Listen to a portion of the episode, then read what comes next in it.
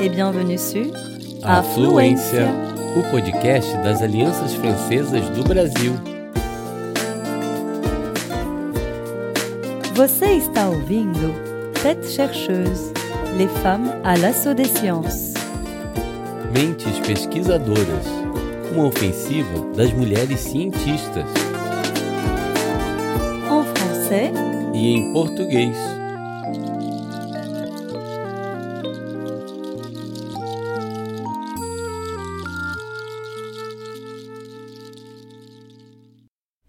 Numa manhã do ano de 1944, Nise da Silveira cruza os corredores do Centro Psiquiátrico Nacional do Rio. Ela acaba de entrar como psiquiatra e encontra seus novos colegas. Ela conhece muito bem esse hospital. Ela reconhece o prédio em péssimo estado, alguns rostos, os diferentes departamentos. Com 39 anos, doutora Nise, como é chamada, já tem uma longa carreira por trás. Ela se formou na Escola de Medicina da Bahia, onde era a única mulher numa turma de 157 homens. Saiu diplomada em 1926, com apenas 22 anos, e exerce diretamente em psiquiatria. Contudo, quase 20 anos depois, esse dia de 1944 tem ares de volta às aulas. Há oito anos, aquela que foi denunciada, detida e presa por comunismo em 1936, não pode exercer sua profissão. Um ano e meio passados na prisão, seguidos de mais de seis anos vividos com seu marido em semiclandestinidade, a afastaram da psiquiatria. Ela não vai demorar a perceber que em menos de uma década a disciplina médica mudou muito. Em seu novo local de trabalho, que recebe mais de 2 mil pacientes que sofrem de esquizofrenia crônica, pratica-se, ou melhor, impõe-se novos tratamentos, que são considerados de vanguarda na medicina. Depois de ter sido apresentada às equipes, indicam a psiquiatra que ela será formada nesses novos procedimentos, começando pela terapia eletroconvulsiva, o tratamento por eletrochoques. Nise da Silveira observa com pavor um médico aplicar os eletrodos de um lado e do outro da caixa craniana de um paciente. Depois, apertar um botão que envia uma descarga elétrica e provoca convulsões o homem desmaia e afirmam que ele vai acordar alguns minutos depois, sem se lembrar de nada. Essas terapias por choque são revolucionárias, explicam Anise da Silveira. Na época, são consideradas muito eficazes em esquizofrênicos, o que vai se revelar ser falso depois. Mandam o primeiro sair para entrar outro. Indicam a novata que é a sua vez de apertar o botão que provoca a descarga. Com firmeza, Nise da Silveira responde: Não, não vou fazer isso. Depois a médica vai descrever esse momento como ponto de partida da sua rebelião contra o sistema psiquiátrico brasileiro ela se opõe não só aos eletrochoques, mas também à lobotomia, também surgida durante os anos 30, quando Nise da Silveira está excluída do hospital público devido às suas opiniões políticas. É um médico português, Egas Muniz, que anuncia em 1936 que achou a solução milagrosa a diferentes tipos de psicoses. A solução consiste em cortar as fibras que ligam o lóbulo frontal ao resto do cérebro e é regularmente praticada segundo o método do quebra-gelo. Uma haste de metal enfiada pela cavidade orbital até o cérebro. Os pacientes saem com capacidades cognitivas diminuídas. A linguagem, os deslocamentos, as tomadas de decisões são impactadas.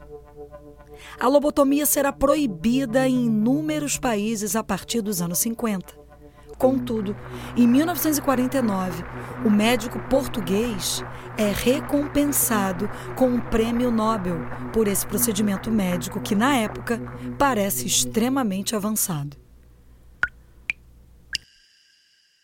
É preciso dizer que antes dos primeiros neurolépticos descobertos nos anos 50, tenta-se controlar as pessoas internadas em centros psiquiátricos de todas as formas. Reduzi-las a um estado vegetativo parece um bom meio de limitar a violência no que chamam na época de asilos. Como a Revolução Industrial concentrou as populações nas cidades, as pessoas psicóticas são vistas como um perigo em potencial. Recomenda-se deixá-las trancadas. Mas durante o século XX, esses centros se tornam um verdadeiro problema de saúde pública. Eles nunca esvaziam, as condições de vida são insalubres e violentas, os pacientes são pouco ou mal diagnosticados e não é proposto nenhum tratamento. Muitos deles passam a vida inteira amontoados nessas instituições. Alguns são realmente doentes, outros sofrem de traumatismos, outros são simplesmente pobres e sem domicílio. Inúmeras mulheres são internadas por prostituição ou simplesmente a pedido dos maridos. Inclusive, sabe-se hoje que na França, na Bélgica e na Suíça, 84% das lobotomias foram infligidas a mulheres. Os procedimentos brutais que revoltam Nise da Silveira parecem, pelo contrário, extremamente progressistas para a maioria dos colegas. Com sua posição radical, ela recebe muitas críticas, até zombarias. Mas se é uma coisa que sua passagem pela prisão ensinou, é a que ponto a inatividade causa danos à mente e favorece os comportamentos depressivos e psicóticos.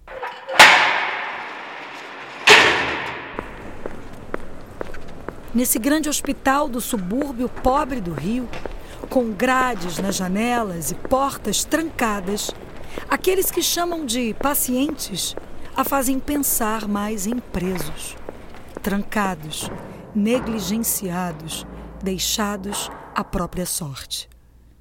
A doutora Nise está bem decidida a fazer o sistema mudar do interior Após longas batalhas e apoiada pelo diretor do centro psiquiátrico, ela obtém, em 1946, dois anos após sua chegada, o direito de fundar uma unidade de ergoterapia.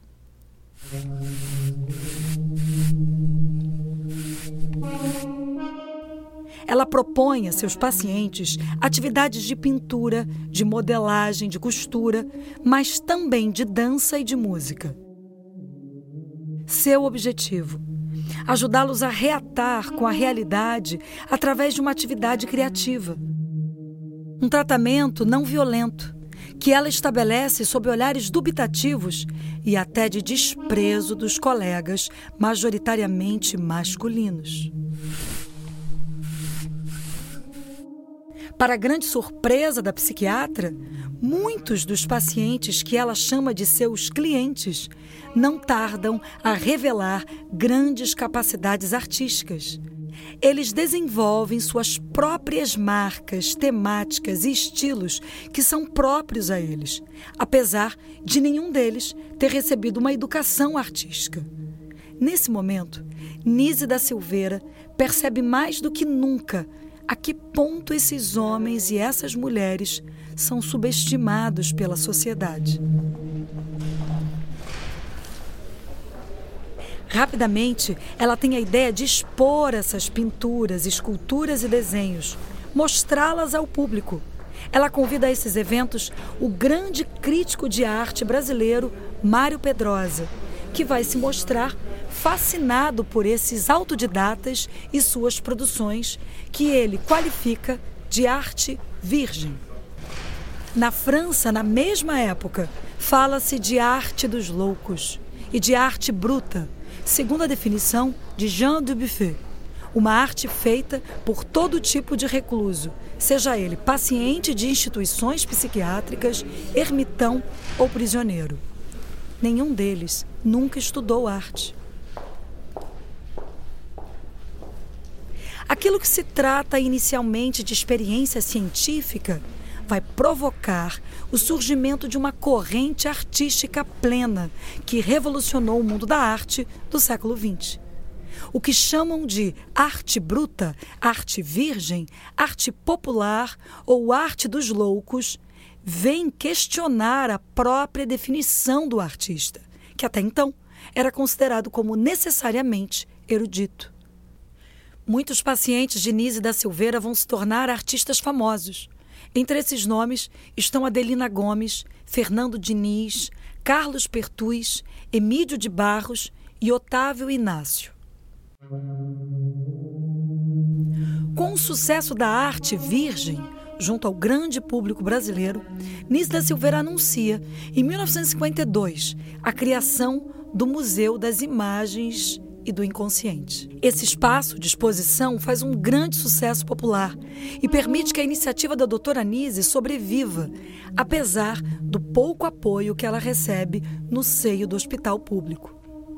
Ela também cria um centro de estudos e de pesquisas que preserva e analisa as obras produzidas. Pois, para a psiquiatra, os quadros e esculturas constituem um tema de pesquisa em si ao interpretá-los a partir de princípios psicanalíticos, ela descobre uma verdadeira porta de entrada para a psique e o inconsciente dos clientes. Enquanto se sabe tão poucas coisas sobre a esquizofrenia na época, Nise da Silveira vê uma espectadora privilegiada do mundo interior desses homens e dessas mulheres. Seu guia nas pesquisas é um tal de Carl Gustav Jung, psiquiatra suíço e discípulo de Sigmund Freud.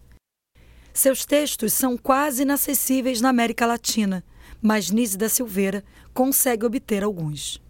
Em 1954, ela decide escrever diretamente a ele, não só para relatar a existência de sua unidade de ergoterapia, mas também para pedir que ele contribua com sua expertise. Há algum tempo ela percebeu que uma figura circular surgia em inúmeras obras produzidas por seus clientes. Seus quadros e desenhos são repletos de círculos, habitualmente interpretados na psicanálise como símbolos de unidade. Em seus trabalhos, Jung faz referência às mandalas, obras circulares usadas no budismo como uma forma de meditação ou para representar o divino. Jung faz o pressuposto de que as mandalas desenhadas espontaneamente representam o self, o si, a psique como um todo. Nise da Silveira se vê confusa pelas observações que fez à luz da teoria junguiana como personagens esquizofrênicos cuja psique é considerada desagregada, dividida em fragmentos irreconciliáveis, podem desenhar espontaneamente uma unidade psíquica. Para a grande surpresa da psiquiatra, Carl Jung responde um mês depois. Ele a parabeniza por seu trabalho e confirma que se trata de mandá-las. Para ele, elas são a prova de que forças reparadoras tentam restabelecer a ordem e a unidade no inconsciente das pessoas esquizofrênicas.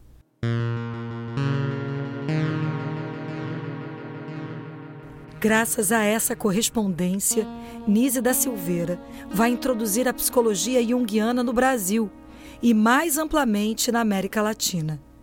Inversamente, suas descobertas vão impactar a pesquisa psiquiátrica mundial, sobretudo quando ela expõe as obras de seus clientes em 1957 em Zurique, no Congresso Internacional de Psiquiatria. Na mesma época, Nise da Silveira estuda no Instituto Carl Jung, onde recebe a supervisão em psicologia analítica de Marie-Louise von Franz, psicóloga suíça e colaboradora de Jung. Em 1956, Nise da Silveira decide se emancipar do Centro Psiquiátrico Nacional do Rio e funda, com um pequeno financiamento de que dispõe, a Casa das Palmeiras, um centro de acolhida para as pessoas esquizofrênicas. Ela entendeu que inúmeros esquizofrênicos são internados pelas famílias, pois essas últimas não podem dar a eles os cuidados necessários em casa. Ela propõe, então, uma alternativa uma acolhida de dia, visando devolver a autonomia aos pacientes e reintegrá-los à vida, através da arte e de diversas ocupações manuais. A Casa das Palmeiras ainda está ativa hoje em dia. Um oásis, como descrevem seus pacientes, que sobrevive unicamente graças às doações e aos voluntários que garantem seu funcionamento. Por muito tempo esquecida, a contribuição de Nise da Silveira à psiquiatria brasileira e mundial começa a ressurgir. O Museu de Imagens do Inconsciente que ela criou tem hoje mais de 400 mil obras em suas coleções que não param de crescer. Hoje, a figura dessa grande psiquiatra falecida em 1999 está reabilitada. Ela é vista como pioneira do movimento anti-asilo brasileiro um movimento social que foi conduzido nos anos 80 por psiquiatras, psicólogos, trabalhadores sociais e pessoal de saúde. Todos militavam por mais humanidade e menos discriminação no tratamento das pessoas com doenças mentais. Esse movimento culminou em 2001 com a promulgação de uma lei de reforma psiquiátrica. Esse texto garante direitos a pessoas com doenças mentais, anuncia o fim dos asilos e institui um novo modelo de tratamento psiquiátrico. Ao invés do internamento, ele prefere cuidados de proximidade, funcionamentos comunitários que garantam a inclusão de pessoas doentes, assim como uma proteção legal contra todo tipo de abuso e ataque à dignidade.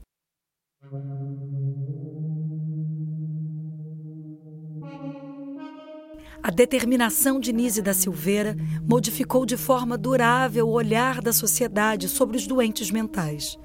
As evoluções da psiquiatria na direção de mais humanismo e inclusão são heranças diretas do trabalho dessa grande psiquiatra, que tinha o hábito de dizer: não se curem além da conta. Gente curada demais é gente sem graça. Todos nós temos um grão de loucura. Vivam a imaginação, pois ela é nossa realidade mais profunda.